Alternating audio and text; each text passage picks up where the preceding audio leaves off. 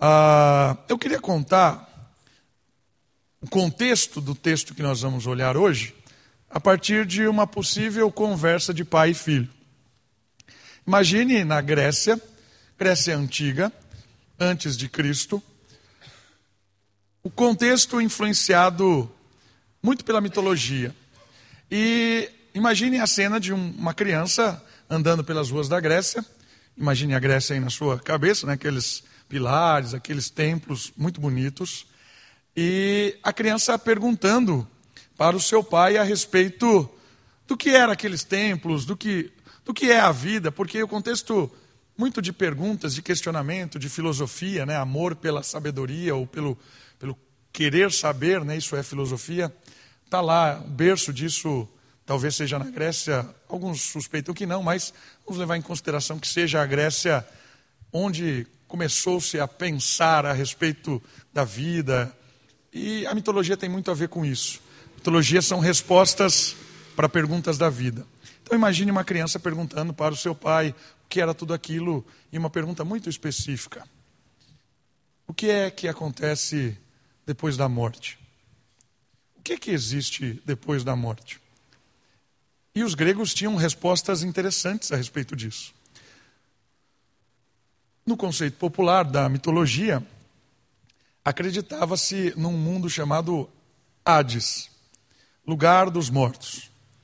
E no Hades, a possibilidade da grande maioria das pessoas, isso é mitologia grega, era o esquecimento e vagar por esse lugar.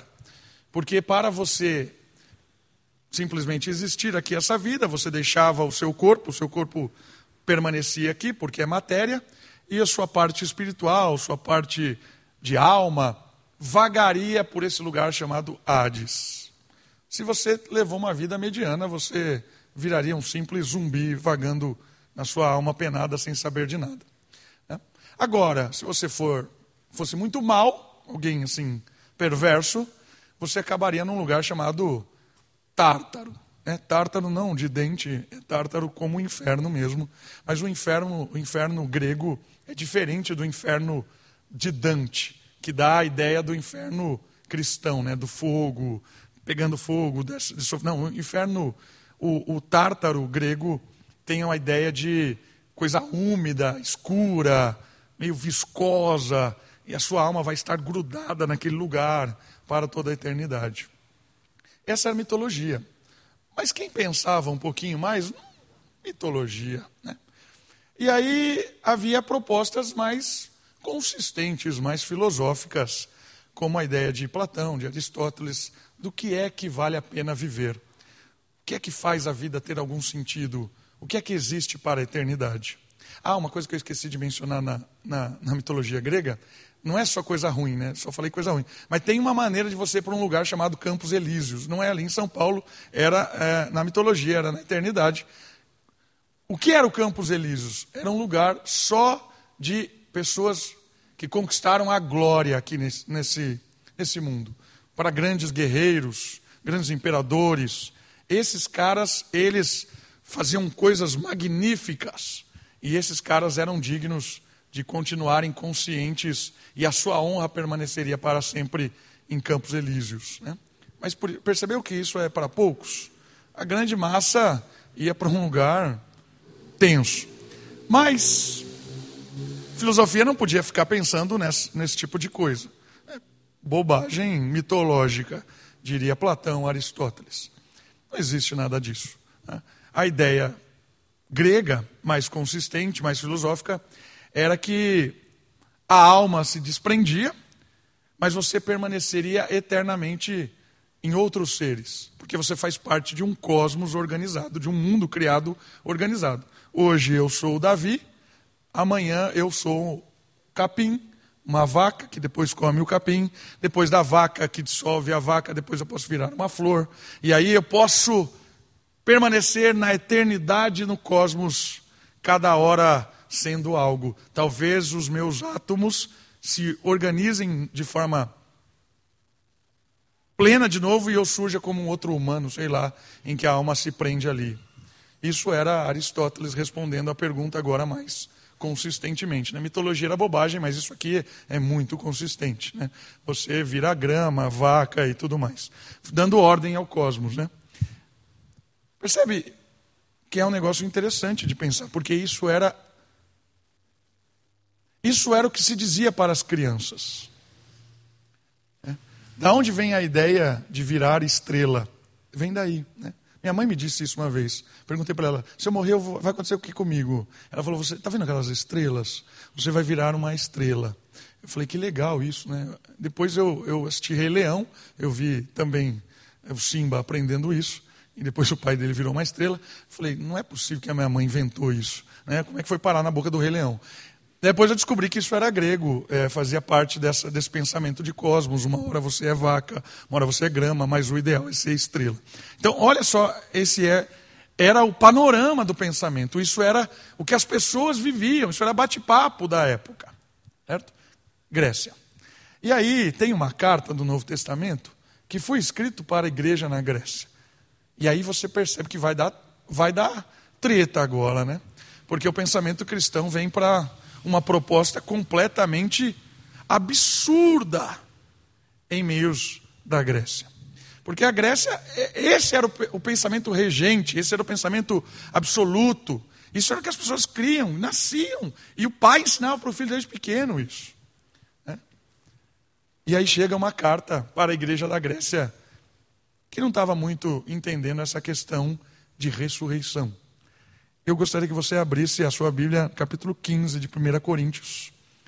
No último versículo, nós vamos ler só o último versículo.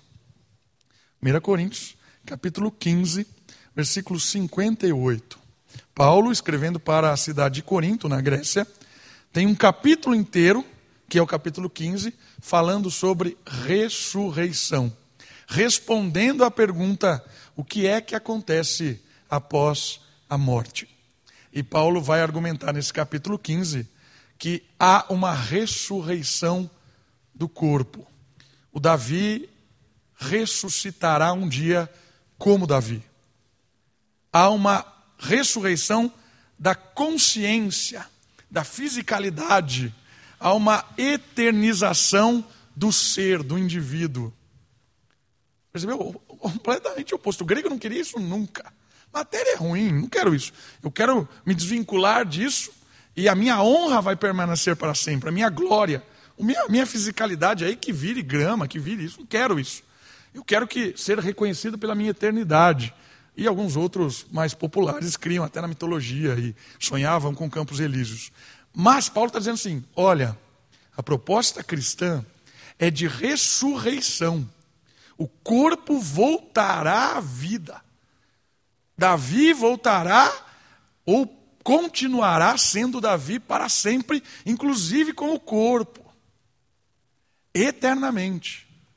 E aí os caras falam, mas isso é loucura, você está doido? Isso é mitologia, mais, isso é mais, é mais bobagem do que mitologia. E aí Paulo argumenta de uma forma muito forte, dizendo o seguinte: se Cristo não ressuscitou, tudo isso que vocês estão fazendo na igreja é vã. Falso. Porque a base de toda a teologia cristã é a ressurreição.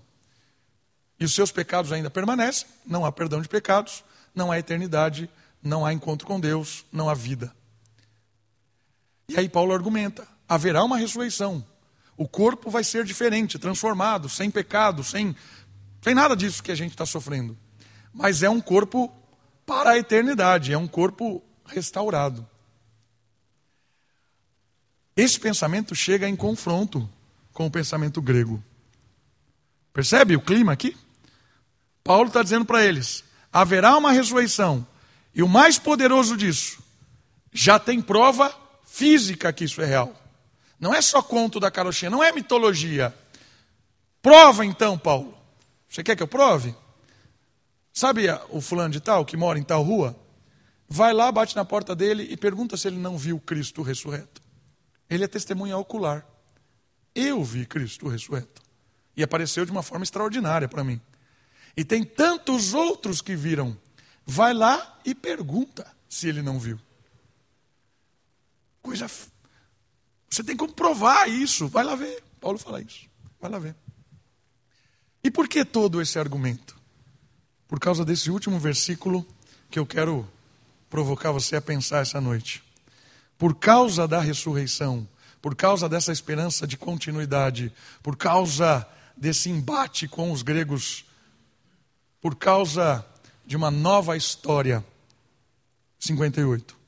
Portanto, por causa disso, da ressurreição, meus amados irmãos, sede firmes e constantes, sempre atuantes na obra do Senhor, sabendo que nele o vosso trabalho não é inútil. Olha que extraordinário isso. Sabendo que o que você faz hoje ecoa na eternidade, não há um desvincular, não há um esquecimento, como os gregos estavam dizendo, ó, oh, a sua alma vai vagar no Hades você vai esquecer tudo e vai ser uma, uma alma penada. Não, você não precisa fazer grandes coisas para se eternizar. Não precisa ser um grande soldado, alguém que vence batalhas para ir para campos elíseos e continuar perma, permanecer. E mais do que isso, você não vai virar parte de cosmos. O seu corpo não vai ser vaca, não vai ser grama, não vai ser árvore. Não! Você tem uma esperança que não é inútil. Não é inútil. Ou seja, tudo que você faz hoje é útil para a eternidade. Como isso é possível? Baseado na ressurreição, mas baseado na obra de Cristo, que nos traz uma nova esperança de permanecermos como pessoas para sempre. Permanecemos como indivíduos para sempre. E aí, quando você tem essa ideia, você olha Cristo, morreu, ressuscitou e é o próprio Cristo de volta, vivendo, mostrando a realidade de uma vida ressurreta. Ressurreto. Não é mitologia, foi conferido, foi tocado, as pessoas viram esse Cristo é o primeiro de todos aqueles que creem, porque todos aqueles que creem em Cristo voltarão para uma vida em um corpo novo. Por isso, por isso, o que você faz hoje não é inútil. Para continuar para a utilidade eterna, tem dois princípios muito legais aqui. O primeiro deles é que quando nós atuamos na obra do Senhor com firmeza e com constância, isso não é inútil. O que é trabalhar na obra do Senhor com firmeza e com constância? O que é isso?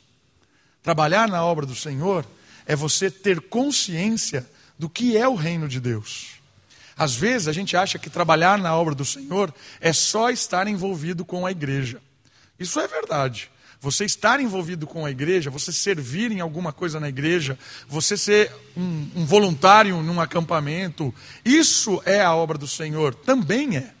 Você tem a consciência de estar servindo a Deus nessas coisas. Por quê? Porque essas coisas que acontecem, elas vão para a eternidade. Hoje eu falei sobre isso para os, os equipantes que estão lá. Quando você está aqui no Across, você chegou para trabalhar, tem várias funções. Várias.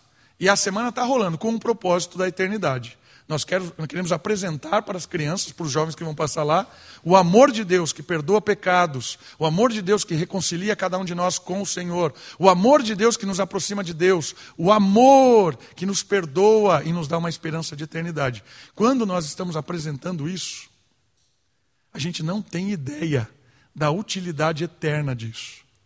Porque se a gente faz simplesmente por fazer, se a gente tem atitudes no nosso dia a dia simplesmente por ter, isso se torna inútil. Fez hoje e acabou, não tem implicações nenhuma. Mas quando você tem uma consciência de que você está no trabalho, fazendo algo para o Senhor, citando o acampamento de novo, quando o equipante vai lá, pega o lixo que está no chão e ele joga no lixo, uma simples atitude de pegar o lixo e jogar lá, ele está contribuindo para um serviço como um todo que tem implicações da eternidade. E nesse corpo é, ressurreto, com mentes ressurretas, nós vamos lembrar das coisas, dos detalhes das coisas. Então eu imagino, lá na eternidade, hoje eu não lembro nem como foi o dia. São 43, 43 temporadas. Eu creio que na eternidade haverá lucidez de cada detalhe dessas 43 temporadas. E nesses momentos eu creio que Deus vai permitir conversas como uma criança que passou naquela semana, ouviu do Evangelho, lá na eternidade, chegando para mim falando assim: Davi, você lembra daquela semana tal, dia tal, em 1900, não sei quando? Lembro, lembro. Aquele trabalho que você fez de catar o lixo, jogar no lixo, aquilo contribuiu para que eu esteja aqui hoje, salvo por Cristo, porque você trabalhou em algo que era eterno e não inútil. Eu não sei o que vai acontecer na semana do Across. Eu não sei quem são as pessoas que vão se converter. Eu não sei se haverá conversões. Acabou o acampamento, pode ser que eu volte para casa e não sei de nada. Mas saiba de uma coisa: se o trabalho é para o Senhor, na eternidade, nós vamos perceber a utilidade que glorificou ao Senhor e trouxe salvação. Por isso que vale a pena. Mas é mais profundo do que isso. Porque, ah, isso aí então é um trabalho só para quem está envolvido com acampamento, ou, quem tá, ou é missionário. Não é. Sabe como você pode fazer isso? Na sua vida diária, quando você traz o reino para a sua vida. Porque a maioria das nossas vidas, a maioria das, nossas das nossas atividades do dia a dia, elas podem ser inúteis. E quando elas são inúteis? Quando o foco do que você está fazendo é um foco só imediatista. Quando você cuida do seu filho só com implicações de hoje. Quando você está educando os seus filhos só com implicações de hoje, mas não tendo a consciência do reino que é a eternidade.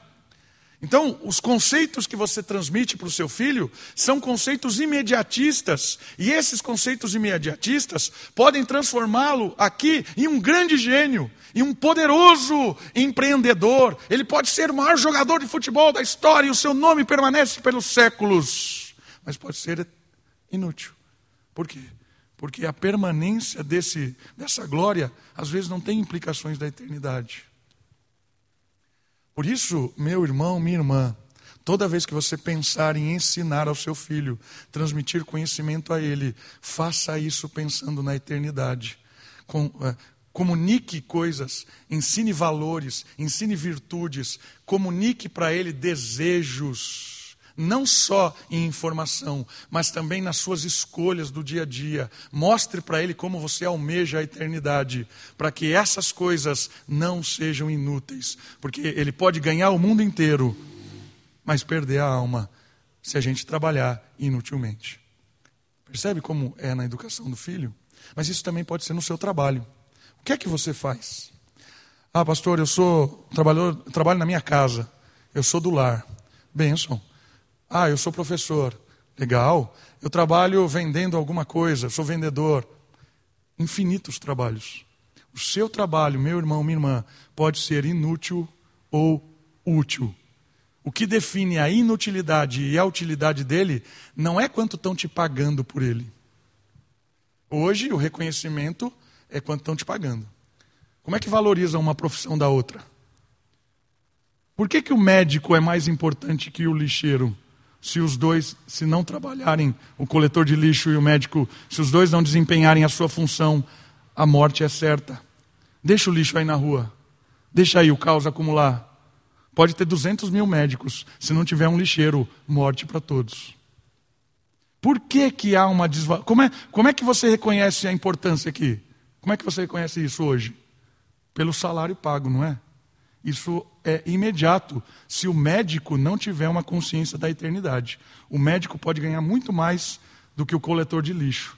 Se ele não tiver implicações da eternidade no que ele está fazendo, é tudo inútil, ainda que ele seja um Deus hoje. E o contrário também é verdade. Porque às vezes o, o, o, coletor de lixo pode achar que a profissão dele é muito importante para a sociedade e pode ser inútil se ele não pensar em termos da utilidade eterna. É isso que eu quero que você pense agora. Às vezes a gente acha que é bem sucedido naquilo que a gente faz pelo que eles estão pagando para a gente, pelo estilo de vida que a gente consegue ter pelo que a gente faz. Cuidado para que o seu valor não seja baixo demais em você aceitar coisas que duram alguns anos pelo que você faz. O valor que você está vendendo, aquilo que Deus te deu, talvez dure poucos dias, ainda que você ganhe uma fortuna, mas é pouco dinheiro. Dinheiro não paga aquilo que é a eternidade, que vale a pena. E como é que você transforma então um médico, um enfermeiro, dono de casa, uma professora inútil? Faça o que você faz com prazer, para a glória de Deus e para abençoar pessoas. Esse é o princípio do reino. A glória de Deus e a bênção das pessoas. Isso é justo. Isso é eterno. Percebe? Então, o médico bem-sucedido não é porque ele está ganhando, é porque ele está comunicando a bênção de Deus, salvando pessoas, curando pessoas, cuidando de pessoas. É isso que vale, porque isso vai para a eternidade. Então, você que sonha em ser médico, ou você que é médico, ou área da saúde, não aceite pouco valor. Aceite o valor da eternidade. Faça com amor, cuide com amor, entregue-se. Isso vale para tudo. E a dona de casa? Mesma coisa. Quando ela cuida da casa, ela organiza a casa, ela põe tudo belo. E ela abre a sua casa para receber alguém. Pode ser uma recepção inútil ou útil. Quando ela é inútil? Quando a pessoa arruma toda a sua casa simplesmente para impressionar. É a senhora limpeza, é a dona, nossa, como tudo é muito bonito. É, entende? Cuidei de tudo simplesmente para impressionar ou para não dar uma má conotação de quem eu sou, não quero mostrar. Não, eu quero mostrar, entende? Agora, quando eu tenho uma implicação de que eu cuido das coisas, eu organizo as coisas, eu abro a minha casa, recebo as pessoas bem, isso eu faço porque eu amo, porque eu entrego, porque eu me dedico, porque eu me sacrifico, me sacrifico por amor a Deus para abençoar pessoas. Isso é eterno. Imagine alguém contando para você na eternidade. Sabe quando você abriu a sua casa para mim e eu fui lá e chorei e você orou por mim? Aquilo mudou a minha vida. Eu não fiz nada. Não, você abriu a sua casa e a sua casa foi um canal de bênção. Talvez você nunca vai saber enquanto você vive, mas se você está com o coração na utilidade eterna, você vai se surpreender dona de casa, o médico, a professora, o vendedor. Num mundo tão utilitarista, tão utilitarista mesmo, às vezes nós temos profissionais que querem só nos enganar, só nos enganar.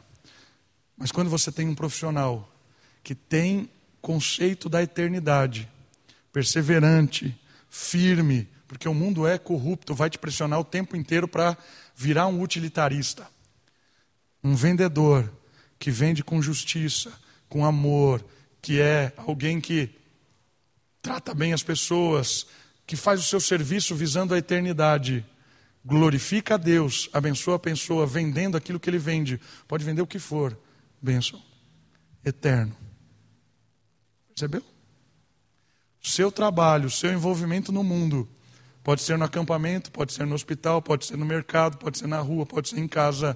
Ele é inútil ou ele é útil. Depende do seu coração, depende da sua intenção, depende de como você está linkado com o reino de Deus. Por isso, vale a pena. Aquilo que você está fazendo no Senhor vale para a eternidade. Vale, vale a pena. E o outro conceito muito interessante do versículo é que ele diz que essa eternidade, não sendo inútil, tem a ver com essa firmeza e essa constância que eu citei já.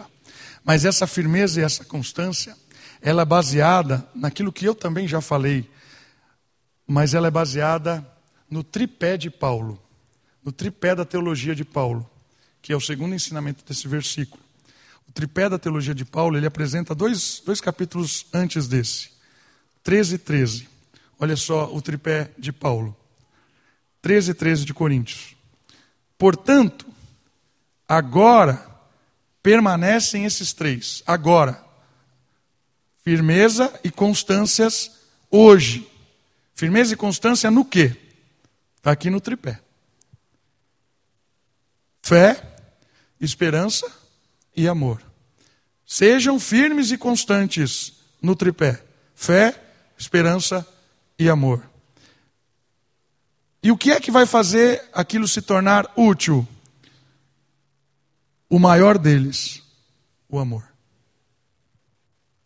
Três palavras muito interessantes para nos ajudar a pensar de fé e constância, é, firmeza e constância. A primeira é fé. O que é fé? Fé é algo muito profundo nas Escrituras, mas de forma um pouco simples. Fé é você ter convicção mental, espiritual, de que Deus está com você. Crer que Deus te resgatou. Crer que Deus te fez filho dele.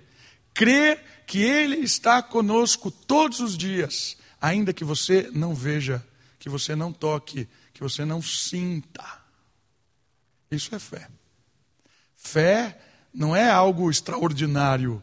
Fé é a constância, é a firmeza no ordinário, no dia a dia, no caminhar, no meio das dificuldades, das aflições, das perdas, das traições, das injustiças que a gente sofre todos os dias, dos medos.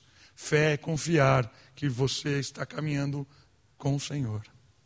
Não tema, porque Ele está contigo é o meio do Salmo 23, que começa, ainda que eu ande pelo, é, é, ainda que eu ande pelo, pelo sombra do vale da morte, não temereis. Começa assim, no meio do Salmo está lá, porque Ele está contigo, ou Ele está comigo. Percebe? Ele está contigo, Ele está comigo, é uma consciência. Isso é fé. Quando você tem essa consciência, meu amigo, minha amiga, pode acontecer o que acontecer. É fé. Eu tenho certeza que Deus é o motorista do carro que eu estou sentado aqui só indo. Essa é a ideia da fé. Sem fé é impossível agradar a Deus. Sem fé é impossível firmeza e constância. Sem fé é impossível. Porque o mundo vai tentar nos derrubar. Porque muitas convicções, muitas mentiras, muitos enganos, muitas propostas, muitas, muitas coisas ilusórias e muita pancada acontece nessa vida. Não se iluda. Igreja que diz que você não tem problema, saia dela, porque a igreja que está falando isso para você é mentira. O texto bíblico diz que todo aquele que quiser viver de forma piedosa vai ser perseguido. Por isso a firmeza e a constância precisa ser linkada com a fé. Eu creio. Eu confio. E essa fé é aquela que nos dá força para entender Mateus capítulo 6, por exemplo. Não andeis ansiosos por coisa alguma. A ansiedade ali é a desconfiança de Deus. Existem dois termos de ansiedade na Bíblia. Tem a ansiedade que é resultado da falta de fé. Então, a ansiedade que é resultado da falta de fé é quando eu duvido, eu não creio, eu acho que eu posso resolver as coisas sozinhos, sozinho. Isso é a ansiedade resultado da desconfiança. E aí você não persevera, você não é firme. É ansiedade resultado de alguém que fala que crê em Deus, mas sempre está com o pé atrás. Isso é a ansiedade desse texto de Mateus 6. Mas existe uma outra ansiedade da, da Escritura, que ele trabalha a ansiedade no sentido físico. A ansiedade no sentido físico, ela acontece por alguns motivos. O nosso corpo é fraco, biblicamente a Bíblia, a Bíblia fala para nós que o nosso corpo é fraco. E existe a ansiedade que é afetada por estresse, por angústia, por dor, e aí é uma ansiedade física. É uma ansiedade que não é uma questão de falta de fé. É uma ansiedade, muitas vezes, por algumas escolhas erradas, ou uma ansiedade por algum, algum tipo de, de problema físico que a gente tem. Percebe essas duas? Essa diferença é importante. Porque se a gente não percebe essa diferença da ansiedade resultado da falta de fé e a ansiedade que ela é um problema físico, a gente às vezes trata de forma, ah, você está andando ansioso porque você está orando pouco. Às vezes não é verdade. Às vezes a pessoa está com um desequilíbrio físico, ela precisa ajustar algumas coisas. Não é só uma questão de fé. Às vezes é uma questão de organizar a sua vida como um todo, né? a sua rotina e tal. Isso tem causado alguns, alguns problemas físicos. Então é importante perceber essa diferença. O que o texto está falando para nós aqui é a fé no sentido a ansiedade, né, no sentido da desconfiança, da falta de fé. Isso é o problema de Mateus 6. E a esperança? A esperança é o que completa a fé. Porque a esperança é aquilo que revela a nós quem nós seremos. É o, é, é o propósito da eternidade, da permanência do Davi, da ressurreição, é isso que me mantém constante e firme, porque eu olho lá e eu vejo o que vai acontecer. Eu anseio pelas coisas, pelas expectativas. Eu espero nas promessas de Cristo de restauração, de perdão, de recomeços. Isso me dá força, perseverança. A esperança, ela pode ser falsa. Ela pode ser falsa. Muita gente que espera e se motiva e está animado por uma esperança falsa. Tantas esperanças falsas que o mundo promete. Porque a esperança é algo, é, é uma bomba de ânimo. A esperança é um negócio que manipula as pessoas. A esperança é algo que faz com que as pessoas fiquem animadas. Né? Põe lá um, um grupo de, de pessoas numa sala e lança um monte de esperança a ela. Olha, vamos chegar em tal lugar, vamos conquistar isso, vamos fazer aquilo, e o povo fica animado. Vamos! Esperança! A esperança motiva, percebe? Por isso que às vezes a esperança pode ser manipuladora, quando ela é falsa. Então, cuidado para que a sua perseverança, a sua firmeza aparente não seja por falsas esperanças. Por que é que você vai acordar amanhã cedo e vai batalhar? O que você espera?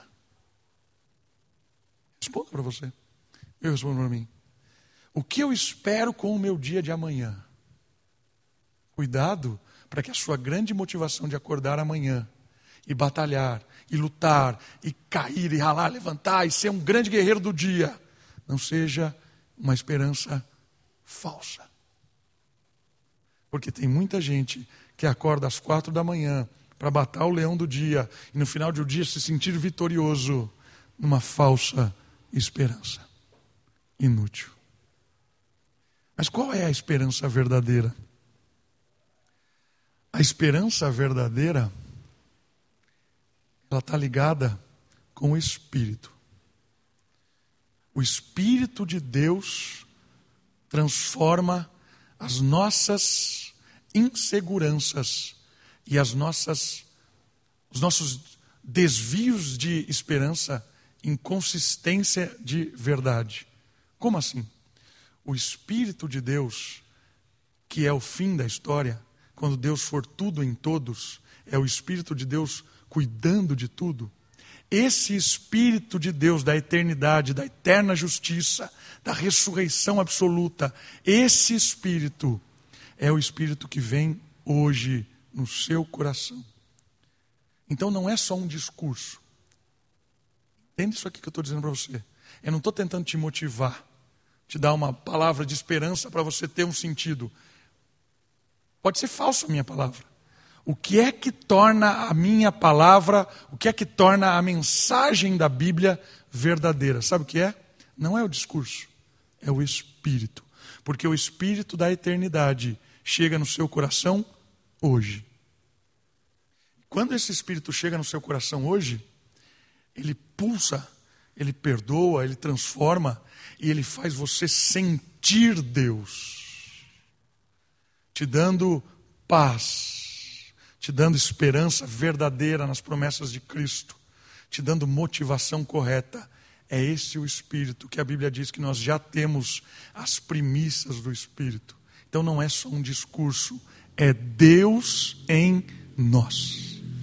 Deus em você. É isso que faz perseverar, é isso que faz seguir. É o Espírito de Deus em nós, o eterno agora, o eterno hoje. Entende essa questão interessante do Espírito? O Espírito já atua hoje. Isso se chama, olha que termo bonito, proléptico. De onde vem isso? O termo farmacêutico, um termo na área, nessa área. Efeito proléptico é tipo febre. Sabe o que é febre? Febre é quando você, o seu corpo fica quente, mas ela não é a doença em si, ela não é o problema em si. Ela é só um alerta. Ela é proléptico, ela antecipa o problema. Ela está te dando um alerta do que vai acontecer. Aí deu febre, dois, três dias depois vem uma inflamação na garganta. O efeito proléptico é o efeito da febre anunciando a dor de garganta, anunciando a inflamação na garganta. E o que é o efeito proléptico do espírito? É o espírito de Deus em você hoje anunciando a eternidade.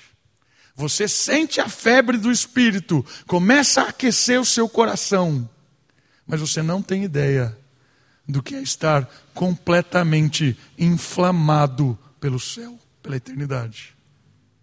Esse é o efeito proléptico do espírito. É isso que dá firmeza e constância para uma vida útil. O efeito proléptico. E a última palavra para nós encerrarmos. A última palavra é o amor. O amor é o maior, tanto da fé quanto que da esperança. Por que o amor é o maior? Porque o amor é o que permanece para sempre. O amor é o que é o que resume toda a fé cristã. 1 Coríntios capítulo 13, mesmo, mesmo contexto. Paulo fala que se não tiver amor, vale nada. Nada. Você pode vender tudo que tem e dar aos pobres, você pode queimar o seu corpo, você pode fazer o que você quiser. Se não tiver amor, não vale nada. E o que é o amor? O amor é ser inundado por Deus. O amor é ser cheio da palavra. Por quê? Porque Deus é amor. Vou repetir. Deus não tem amor, Deus é amor. Quando você recebe Deus em você, você experimenta do amor perfeito. Você recebe o amor perfeito. E isso isso é transmitido para você, para mim, por perdão, recomeço, esperança. E isso se resume em você? Não. Isso brota, porque o verdadeiro amor não é egoísta. O verdadeiro amor é sacrificial. Quando você experimenta do amor de Deus, tem aquele encontro com Cristo, você se enche de Cristo transborda e aí você ama o próximo. Você demonstra o amor que Cristo teve com você para o próximo. Se não derrama, não é amor. Se não mostra em ação, não é amor. Se fica em você, não é amor, é egoísmo. O amor transborda. Por isso que o cristão não é alguém que vive para si mesmo. Então, cuidado, porque às vezes a gente acha que a fé cristã é uma fé de ler a Bíblia e fazer a oração. Isso é verdade, mas não é toda a verdade. Porque tem muita gente que se engana achando que ler a Bíblia e fazer oração vai te tornar um crente maduro. Não vai. O que vai tornar você crente maduro é viver a Bíblia e a oração. É derramar a Bíblia e a oração nos outros. É isso que amadurece. É quando a gente começa a parar de amar a si mesmo e começa a amar os outros. Aí eu mostro o quanto a Bíblia me impactou, o quanto a minha oração é verdadeira, quando os outros sentem o amor. O amor é algo que alcança o outro, glorifica a Deus, alcança o outro. Essa expressão do amor é, é o que torna tudo eterno. É o que torna tudo eterno. Por isso, quando a gente começa a amar o filho, a esposa, o próximo, isso vai para a eternidade, não é inútil, porque o amor é o que permanece. A inutilidade acaba, o amor permanece para sempre. Ações práticas disso. Pastor, meu casamento não vai para frente, o amor acabou. É possível isso? Muito. Quando isso acontece? Quando você parou de experimentar do amor de Deus e começou a amar a si mesmo. Porque amor que se resume no seu ego é um amor que não transborda mais para as pessoas.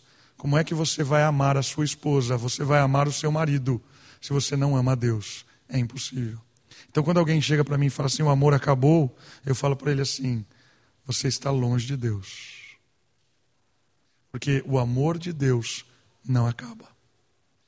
Como é que eu posso amar minha, minha esposa mais? Como eu posso amar meu marido mais? Ame a Deus. Porque quanto mais você amar a Deus, mais amor você vai ter para derramar por seu cônjuge. Se está faltando amor em algum tipo de seu relacionamento, ame mais a Deus. Percebe isso? Pastor, eu amo tanto meu filho. Cuidado. Porque se você amar primeiro o seu filho antes de amar a Deus, você pode estar tá sendo egoísta e levando o seu filho para o caminho errado. Ame a Deus. Porque quando você ama a Deus, o amor que é derramado sobre o seu filho é o amor puro que vem do alto. Como é que eu posso pra, faço para re, reconciliar amor? Como? Ame a Deus.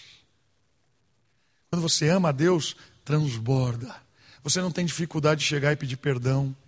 Você não tem dificuldade de falar, eu errei. Você não tem dificuldade de dizer assim: vamos começar de novo. Vamos fazer de novo. Você me perdoa? Quem consegue é porque experimentou do amor de Deus, olhou para Cristo, foi perdoado e derrama. Então eu quero incentivar você a não se relacionar com as pessoas diretamente, nunca mais. Se relacione com Cristo para se relacionar com a pessoa.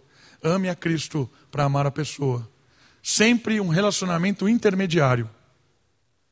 Porque assim, eu amo a Cristo, consigo amar alguém. Eu amo a Cristo, consigo amar meu vizinho. Eu amo a Cristo e amo até o meu inimigo. Percebe como é um mandamento impossível? Ame o seu inimigo. Como é que você vai fazer isso? Impossível. Porque o inimigo não tem nenhum atributo que te atraia. Nenhum. Ao contrário, o inimigo tem atributos ou vícios, vamos usar assim a palavra, que nos repele, que nos afasta. Como é que é possível amar o inimigo? Não ame o inimigo, ame a Cristo. Porque ao amar a Cristo, o seu amor é derramado até mesmo para aqueles que te perseguem. Se está faltando amor em algumas das suas relações, eu quero convidar você a amar mais a Deus, a buscar mais a Deus, buscar mais a Deus. E assim você vai se encher do amor e distribuir a vontade. Vamos orar? Baixe sua cabeça, feche seus olhos. Vamos orar ao Senhor para que a nossa vida não seja inútil, mas que possamos viver baseados no amor, na firmeza e na constância, visando a eternidade. Pai querido, muito obrigado. Obrigado pelo teu amor, porque o Senhor nos amou primeiro e esse amor nos perdoou, nos deu vida, vida eterna, e esse amor hoje é possível derramar para os outros. Que o Senhor nos ajude a viver uma vida de amor ao Senhor, viver uma vida olhando para o alto, firmes, constantes na dependência do teu amor. Nos ajude a pensar no nosso trabalho, nos nossos sonhos, nos nossos afazeres, pensar com consciência da eternidade para que aquilo que a gente está fazendo hoje não seja inútil, mas seja útil útil no reino, útil na ação do Senhor, glorificando ao Senhor e sabendo que isso vai para todo sempre, ó Deus. Cuida de nós, nos ajuda nas nossas escolhas amanhã, nos ajuda nos nossos trabalhos, nas nossas, nossas atividades diárias. Que sejamos pessoas tementes ao Senhor, que amam ao Senhor e olham para a eternidade. Pedimos isso no nome de Jesus. Amém.